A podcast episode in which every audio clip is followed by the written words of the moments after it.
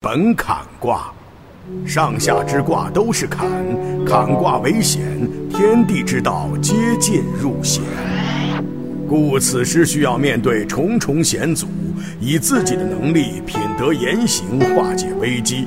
即使是在险境中，也应该不急不躁，不怨天尤人，保持一颗平常心。喜坎，有福为心亨，行有上。世间的道路崎岖不平，险阻重重，要具有坚定的信念，不要因为险阻改变自己的品德与信仰。只有这样，才能不畏艰险，度过险阻，继续向前发展，将获得成功。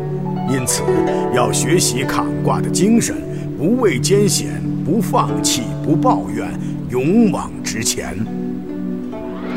初六。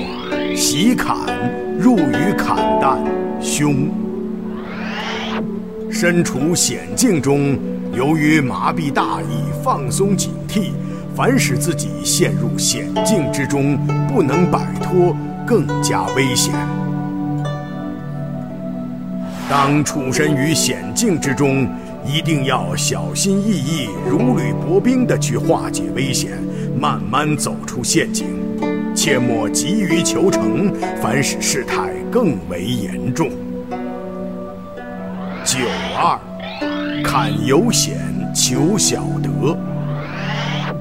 处在险境中，不要抱有非分的幻想，因为这时危机四伏，很难得到外界的帮助。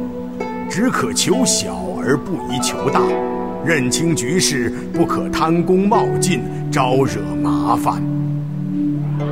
六三，来之坎坎，险且枕；入于坎旦，勿用。来是险，往也是险，进退都是险，就连回家躺在床上，都处在危险中，处境已经是危险之至。此爻与困卦的六三爻很相似。此时应观察局势变化，等待危机化解，不可轻举妄动。六四，尊九，鬼二，用否？纳曰自有，终无咎。险境重重，已经被困在屋中，一尊酒，两鬼饭，用瓦否乘着从窗户送进来，在困境中坚守着。痛苦难熬也不要走出来，要等待时机逃脱险境，在困境中要忍得住困苦，因为光明终会到来。